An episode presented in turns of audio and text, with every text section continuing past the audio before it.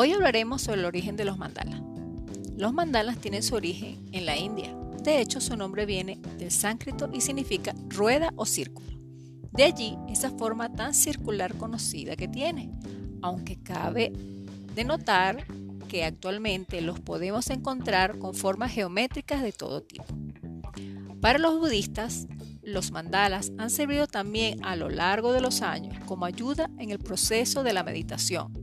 Según esta filosofía, concertar la mente en la realización de mandalas promueve la conexión entre el creador o dibujante y la divinidad, una conexión única y especial que tiene como objetivo el desarrollo personal, aunque sea simplemente para construir un adorno por cierto, cada vez más de moda en muchos lugares.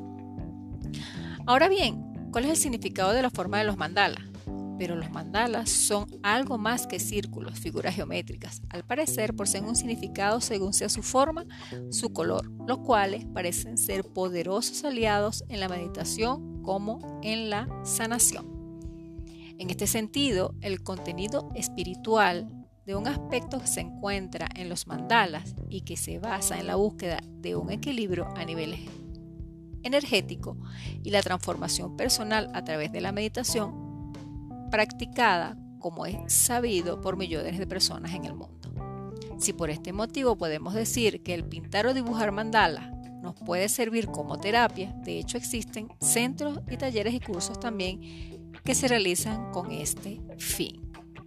Seguiremos, por supuesto, ampliando otros episodios sobre los mandalas.